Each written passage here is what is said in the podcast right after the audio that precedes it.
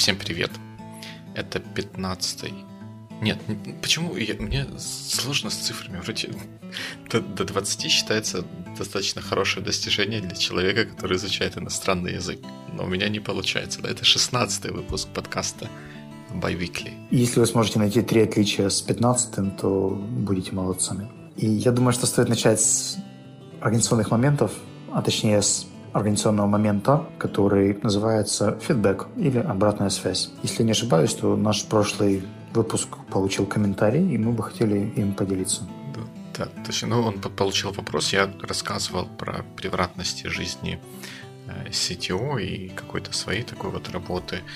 И Андрей задал такой неожиданный вопрос неожиданной для меня перспективой, а не надоедает ли долго работать в одной компании. Ну, как я написал в ответе, не надоедает, но а тут есть еще одна мысль, которую мне хотелось бы развить. Вот буквально 5 минут, это уже тоже большая часть будет подкаста, но я постараюсь меньше как-то, короче, э, сказать, что, в принципе, вот то, то, как мы воспринимаем динамизм или интересность работы, которую мы делаем, ну, во многом зависит от нас, от склада ума, от того, чего нам хочется, к чему привыкли, э, от наших стремлений и э, не в последнюю очередь от того, что мы делаем попутно э, к этой, к этой работе. И если говорить про аутсорсинг и продукт, вот как а, Андрей задавал в своем вопросе, не скучно ли работать в компании, где вот в продуктовой, в нашей, например, где все время один и тот же технологический стек, как бы не учишь ничего нового, hypothetically, можно даже сказать, что стоишь на месте. На самом деле, на самом деле на месте не стоишь, и хотя да, с точки зрения технологий или каких-то вот таких вот новых замечательных штук, которые можно было бы использовать в своей работе, мы их используем, наверное, гораздо меньше, чем в других э, местах, что нам нужно быть консервативными. Наша главная задача это доставлять продукт и качественный сервис потребителю. И на каждую новую технологию, возможности ее использования мы смотрим вот с такой вот перспективы. И и, как правило, делаем консервативный выбор. Но это не означает, что в такой работе мало каких-то интересных задач или каких-то таких вот вещей, которые наполняют эту а, работу динамизмом. Наверное, это можно сравнить а, с работой профессиональных выступателей, профессиональных спикеров, профессиональных ораторов, которые готовят презентации, выступают и доносят свои какие-то идеи или писатели, которые пишут книги. Они все время используют один и тот же инструмент. Раньше они пользовались одной и той же печатной машинкой, которую могли не менять в течение всей своей жизни. Сейчас пользуемся одним и тем же компьютером или одним и тем же редактором, одной и той же программой для составления презентации. То есть в плане технологий динамики нет вообще никакой но я уверен, что никто из них не скажет, что у них работа скучная и статичная. Это... И мне кажется, что, наверное, динамику аутсорса тоже иногда переоценивают. Возможно, это просто какой-то срез опыта, потому что я точно могу назвать десяток людей, которые, несмотря на то, что работают в аутсорсинговых компаниях, все равно застряли в своих проектах на 5-6 лет и работают больше в саппорте, поддерживая что-то. И вот принципе, если что-то называть статичным, то это как раз их проекты. Поэтому мне кажется, что это слишком субъективные кейсы. И бывают статичные, динамичные продуктовые компании, также и аутсорсинг. Точно. То есть, да, тут с чем имеешь дело, о том, о том и говоришь и рассказываешь. Есть аутсорсинговые компании, где приходится переходить с проекта на проект раз в 3-6 месяцев, а бывает, что ты сидишь на одном проекте, и та же самая ситуация с продуктами. Ну, Отлично, такой хороший вопрос, как минимум меня он заставил задуматься и посмотреть на ситуацию с другой стороны. Андрей, спасибо.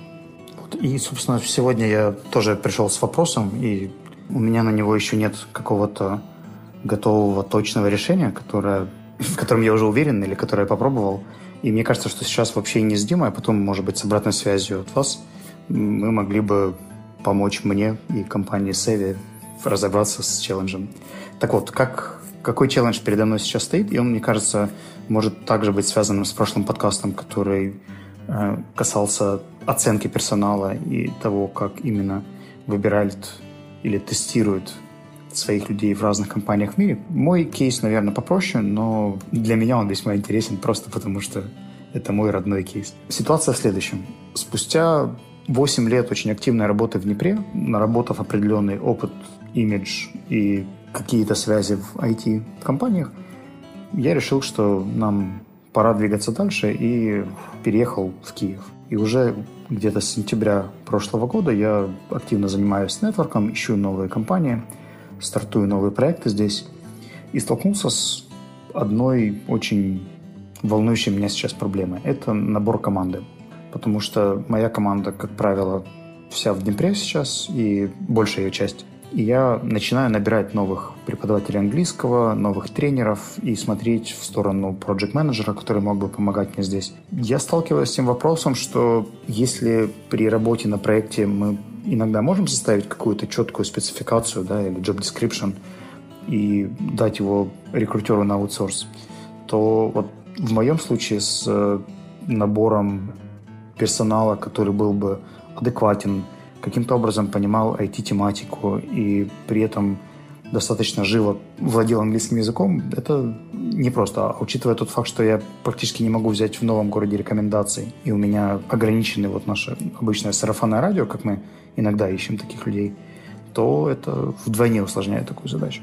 Соответственно, вопрос. Если бы мы поехали куда-нибудь на новую локацию, да, и начали набирать команду под новый проект – то, может быть, какими каналами или какими методами или инструментами можно было бы пользоваться здесь?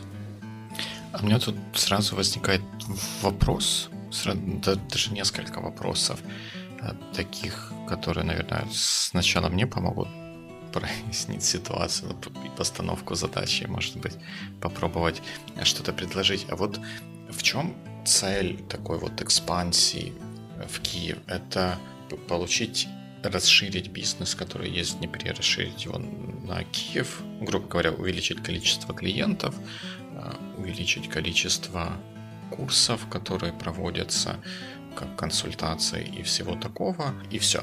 Или цель какая-то другая? Ну, здесь есть, наверное, две основные задачи. То есть есть моя бизнес-задача как человека, который ведет переговоры на об образовании вообще – Киев в этом плане намного легче, просто потому что, как правило, если общаешься не с Днепропетровской компанией, то все decision makers или люди, принимающие решения, находятся, как правило, в главных офисах, которые, как ни парадоксально, чаще всего находятся именно в Киеве. И это намного ускоряет процессы. Но если говорить про поиск людей, то, наверное, здесь задача действительно это больше масштабирование. И те услуги, которые мы оказываем в Днепре, они достаточно высокого качества, если верить нашим клиентам.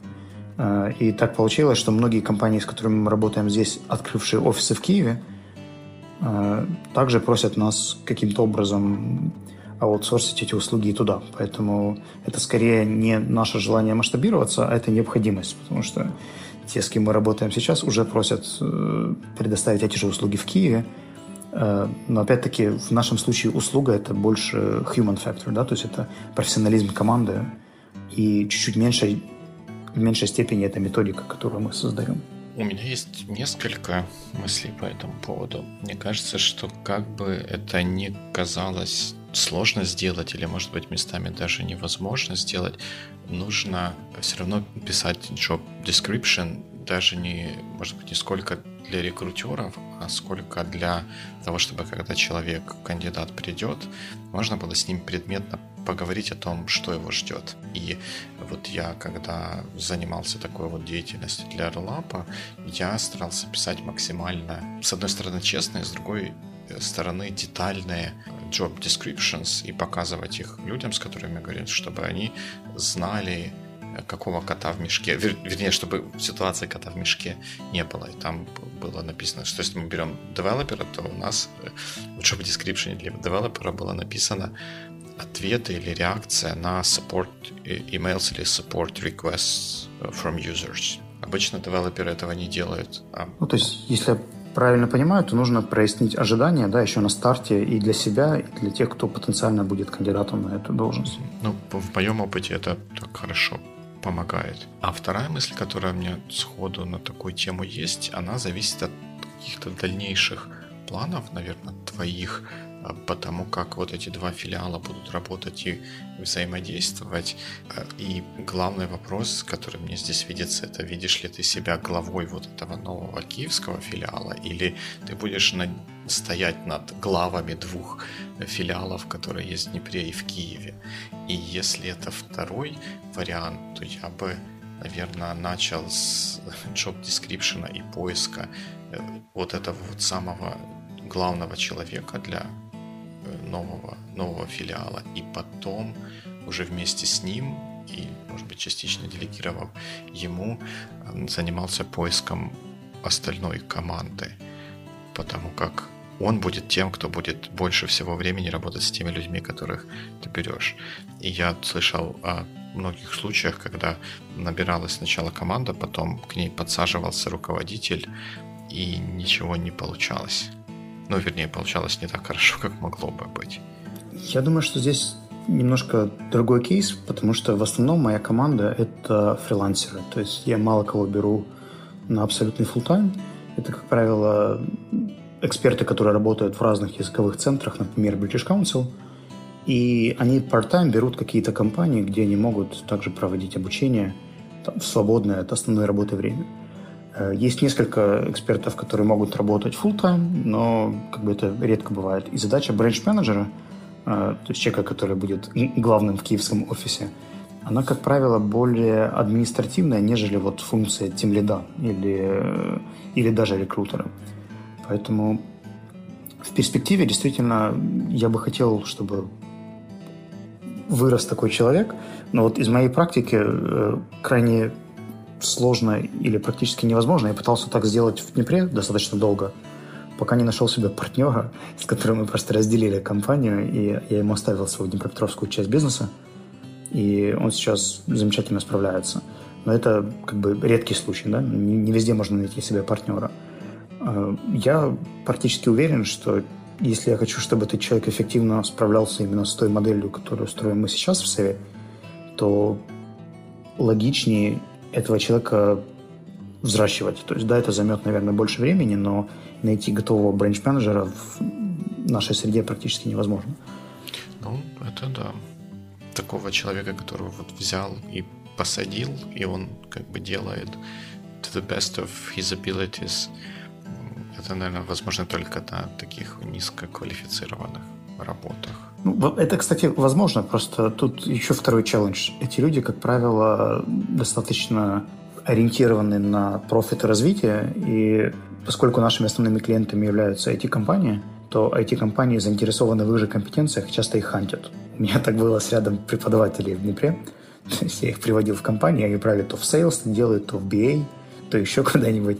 В итоге я, если вот за всю свою работу, то, наверное, где-то преподавателей четверых я потерял. Вот.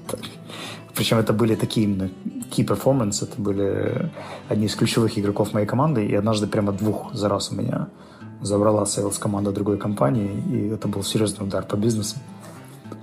Потому что, естественно, преподавание, чтобы оно стало конкурентоспособным с, например, IT-sales или IT-бизнес-аналитиком – но это нужно очень много работать и сильно стараться. Да, есть такое. А, и, соответственно, наверное, из этого есть еще один вопрос. А, возможно, многие так или иначе с этим сталкивались. Как только компания начинает расти в два офиса, то появляется вот эта вот фишка младшего офиса и старшего офиса. У меня сейчас уже есть пару человек, которые со мной работают, которые так или иначе взаимодействуют с Днепропетровской командой – и что я вижу, то, что ребята в Днепре начинают как-то консолидироваться и собираться, появляется вот это вот ощущение, ну не то чтобы свой-чужой, они все равно достаточно патриотичны, лояльны к э, бренду компании, э, к HR-бренду, но при этом все равно есть ощущение небольшой конкуренции и иногда непонимание, что происходит с двух сторон.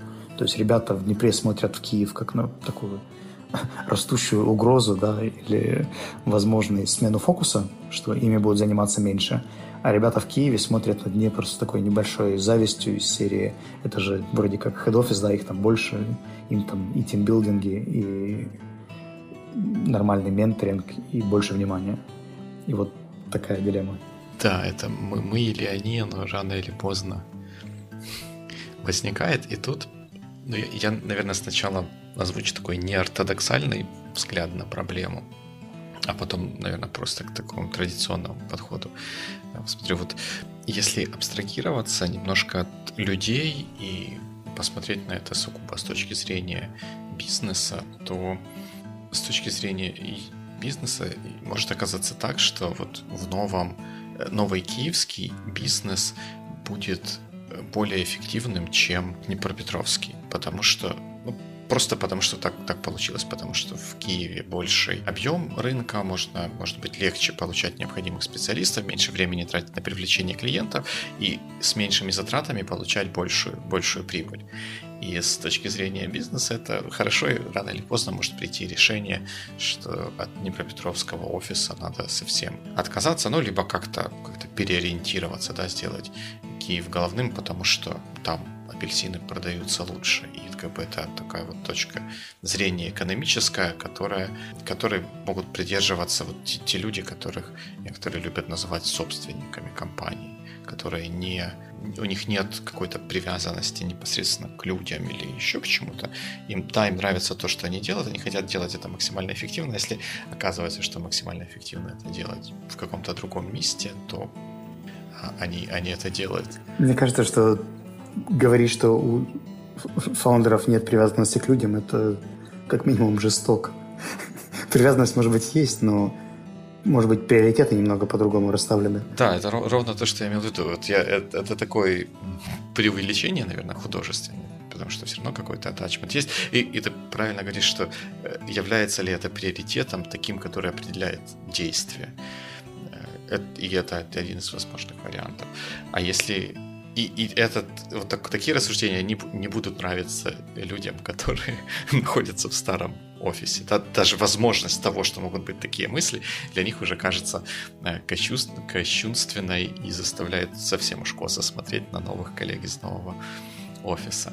А, а если вернуться к таким каким-то практическим вещам, когда нужно сделать так, чтобы две команды работали э, вместе, я сталкивался с разными подходами к к решению проблемы это невозможно назвать. Это разными подходами к влиянию или уменьшению негативных факторов, которые возникают э, в такой ситуации. И э, одно из главных вещей, которые, мне кажется, нужно делать, это вот как-то перемалывать э, вот это вот мы или они, когда начинают говорить про других людей они, они решили, что делается так-то. Не Вася, Петя, Маша решила, а они решили, подразумевают, киевский или какой-то другой офис. А мы тут вот теперь мучаемся. Вот это как бы, э, знак, знак проблемы. И одна, один из подходов, который вот в софтсерве в свое время использовали, это миксовать, можно так говорить по-русски, да, смешивать, смешивать людей, то есть возить одних в одно место и других в другое место. И показывать, что люди, которые работают, они ценны не потому, что они находятся в Киеве или и ближе к чему-то там. Они ценны, потому что они специалисты, которые умеют делать что-то так-то. И там, например, если какой-то курс проходит в Днепре, но это гипотетическую ситуацию, я не, не знаю деталей того, как у вас там чего, чего происходит, но если есть, нужно провести какой-то курс, который лучше всего может провести кто-то из Киева, то привести этого человека, чтобы в Днепре э, проводил этот курс и пользовался facilities Днепропетровского офиса, это, по-моему, очень хорошая идея. И, соответственно, наоборот, чтобы э, это не было так, что вот есть клиент какой-то, и он, мы все, всей компанией за него боролись три месяца, а теперь э, пожинать плоды этой борьбы будет тот, кто ближе к нему находится. Нет, пожинать плоды должен тот, кто даже не плоды пожинать, а работать с ним должен тот, кто может дать наилучший уровень сервиса такому, такому клиенту. Совершенно верно. И я бы даже пошел дальше, потому что я в перспективе вижу это как э, команды, которые бы не привязывались к какому-то офису или к какому-то городу. Здесь возникает следующая сложность.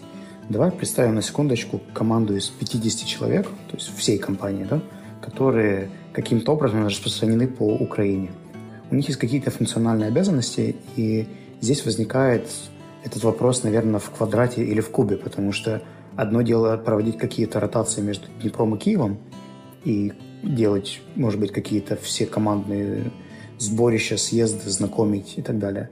А если это будет, например, на 5-6 шагов больше, у нас появится пару человек во Львове, пару человек в Одессе, пару человек в Харькове, у которых будут свои там кластеры, да? И собирать их всех станет ну, как минимум сложнее, и миксовать также, потому что не будет где-то одного явного офиса или центра, да, они будут более-менее равномерно распределены, и везде будут более-менее автономные команды по 3-5 человек.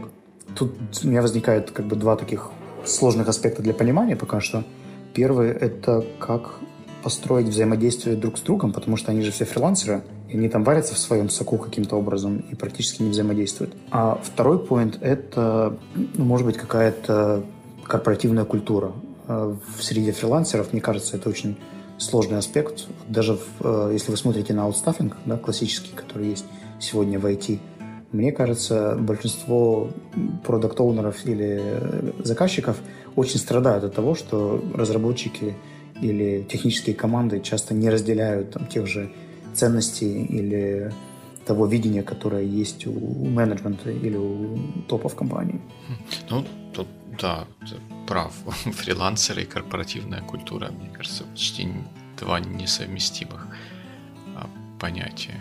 А мне кажется, что это будет важным, и вот тот человек, который придумает, как это совместить, заработает много денег на этом.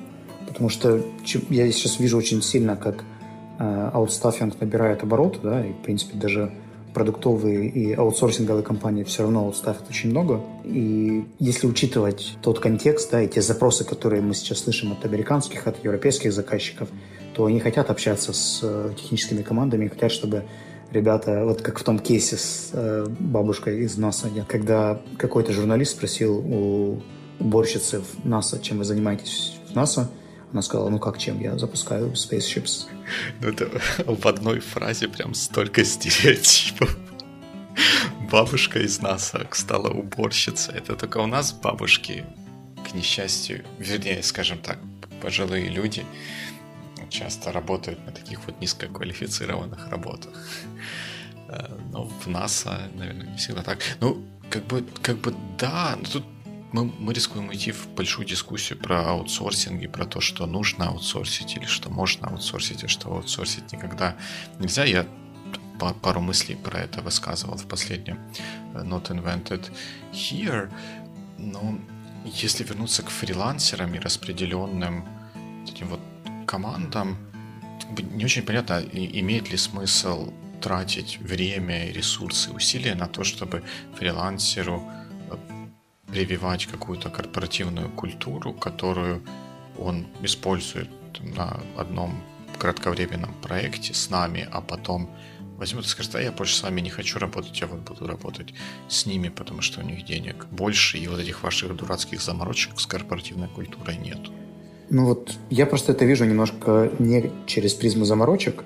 Я бы сравнил, например, два ритейл-магазина. Мы можем говорить про магазин из серии э, Allo и магазин из серии Apple Store. Я понимаю, что они стоят в очень разных лигах по, по всем критериям, но вот если говорить о том, как они относятся к персоналу, я знаю, что в App Store набирают людей, которые сами пользуются техникой Apple и являются фанатами, а других, какими бы профессиональными селзами они не были, просто ну, они не проходят отбор, и уж тем более они не могут долго работать среди этих Apple фанов, просто потому что их затроллят. Ну, вот я не знаю, мне кажется, мы преувеличиваем роль Apple или качество людей, которые работают в Apple Store при том масштабе, который у них есть, они просто, ну, они не могут всех э, людей э, вот на таких вот ну, скажем, низкоуровневых должностях иметь полностью преданных, вот прям так, как, возможно, это было 10 лет назад, когда этих Apple Store было две штуки. А, опять-таки, я же не говорю про верность компании. Они действительно не, не всегда loyal to the company, но они loyal to the brand. И вот какая-то value, ключевая ценность, которая у них есть, мне кажется, все-таки она прослеживается, потому что я был в App Store и в Нью-Йорке, и Бостоне, и по Европе, и в Украине есть что-то такое схожее. В то время как это, это не просто правила или инструкция, это что-то другое.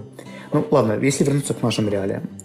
А, есть группа фрилансеров, да, которых, во-первых, достаточно сложно оценить или набрать, но даже, например, каким-то образом их оценив, их все равно нужно менеджить, а вот здесь самое сложное, они же не собираются в одном месте. И мне кажется, это то, тоже с чем сталкиваются сейчас многие IT-компании, когда многие предпочитают работать remotely, они работают там где-то в офисах компаний, в переговорках айтишников, перебегая из офиса в офис, и друг с другом практически не пересекаются. А, мы специально делаем разные ивенты, чтобы их собирать вместе, но пока что, если честно, это все равно engaged там, до половины э, команды. А какие бы инструменты могли помочь вот разбросанные и diverse команды коммуницировать лучше, больше, э, эффективнее? Может быть, какая-то геймификация или... Покемонов не надо. Геймификация слово, слово хорошее, но это в работе так уже есть достаточно геймификации. Просто как-то так наши реалии э, ее забирают. Э, у фрилансера в этой геймификации достаточно. Он получает деньги за сделанную работу. И его главная игра победить главного босса и сделать качественное деливери. Если он его не делает, он не получает деньги. Как, какая еще геймификация и мотивация э, нужна в данном случае? Ну, больше уровней, да. Больше уровней, несколько уровней боссов. Ну, вот, вот. Союзников. Вот, да, союзников других фрилансеров, которые э, там с этим же борются. Но если серьезно, ну, это было наполовину серьезный комментарий. Если серьезно, то, эм, мне кажется, одним из важных инструментов в такой работе, и не только в такой, а в любой ситуации, когда нужно э, управлять и направлять каких-то сотрудников, являются ли они full-time сотрудниками, либо контракторами, либо фрилансерами, если они с вами какое-то выделенное время, и у них есть человек, а, который, которого они могут назвать менеджером, который, которому они рассказывают о том, что они сделали, что не сделали, какие проблемы, сложности, то в этой паре нужно иметь э, митинги, которые в традиционной менеджерской науке называются one-on-one, когда каждый из двух участников рассказывает другому участнику э, все, что он о нем думает. Э, в хорошем смысле этого слова. О каких-то проблемах, сложностях в работе, в решении или не решении каких-то задач, так, чтобы с одной стороны вот тот менеджер, который должен этим управлять и обеспечивать конечный результат. Он знал, что происходит, знал, какие есть проблемы и мог предпринять усилия для того, чтобы их решить. И, наверное, ничто так не мотивирует человека, как адекватная, эффективная реакция на сообщение о проблемах, которые у него возникают, и предоставление его, ему какой-то помощи или дополнительных ресурсов, советов – а, может быть, даже от других фрилансеров или пиров. Э, он будет сидеть сам себе чего-то бодаться, биться головой об стену, поговорит э, с менеджером, расскажет о своих сложностях, и он ему за ручку приведет другого коллегу из другого офиса, с которым они за пять минут вместе решат проблему. Как говорился, наз, назвался фрилансером «Полезай в кузов». Сделаем небольшой summary да, того, о чем мы сейчас попытались проговорить. А, если выделить советы, да, то это, скорее всего, выстраивать более понятную и привычную модель взаимодействия с компанией через менеджеров one-on-one. Э, также больше ориентации на результат, да, то есть чтобы был больше дух командный. Э, и, соответственно, такое же распределение результата это, возможно, какие-то ротации и, и изменения точки в пространстве, да, того, где человек себя осознает. Ну, да, такое угу. transparency своего рода, не зависящее от географического местоположения человека. Точка, по которой мы не очень сошлись, но мне интересно узнать еще больше мнений, это корпоративная культура и лояльность и какие-то ценности, да, которые могут разделять или, может быть, не обязательно разделять разным team members – Видимо, пока все.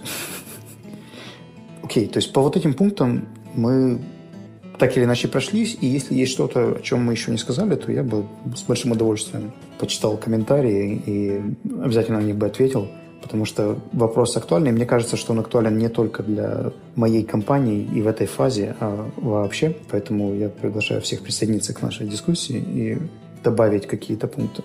Да, в современном мире наверняка многие сталкивались с подобной ситуацией, как с одной стороны, как организатора вот такой вот распределенной работы, так и тех людей, которые э, приходили на работу во вновь открытые офисы каких-то компаний или присоединялись к распределенной команде. Наверняка вам есть что сказать, потому что я на 110% уверен, что мы только чуть-чуток прикоснулись к этой большой и интересной теме. В общем, с большим удовольствием продолжим прикасаться к этой теме дальше, но только по, по следам ваших комментариев на sonar.one или на Фейсбуке. Ну и тогда будем, соответственно, все остальные от Вячеслава просить продолжение, рассказ о том, как что происходит, помогает или нет наш совет. Да-да, я обязуюсь давать апдейты регулярно, если вдруг появятся техники, которые вы посоветуете попробовать. Ну, by the way, ну вы, вы же поняли намек, что если вдруг вот то, что мы обсуждали, то, что Вячеслава нужно, звучит хоть сколько-нибудь вам интересно, вы знаете, где Вячеслава найти и пообщаться об этом более предметно. Окей, okay. всем спасибо и keep in touch. До связи. Да, до новых встреч в эфире. Пока-пока.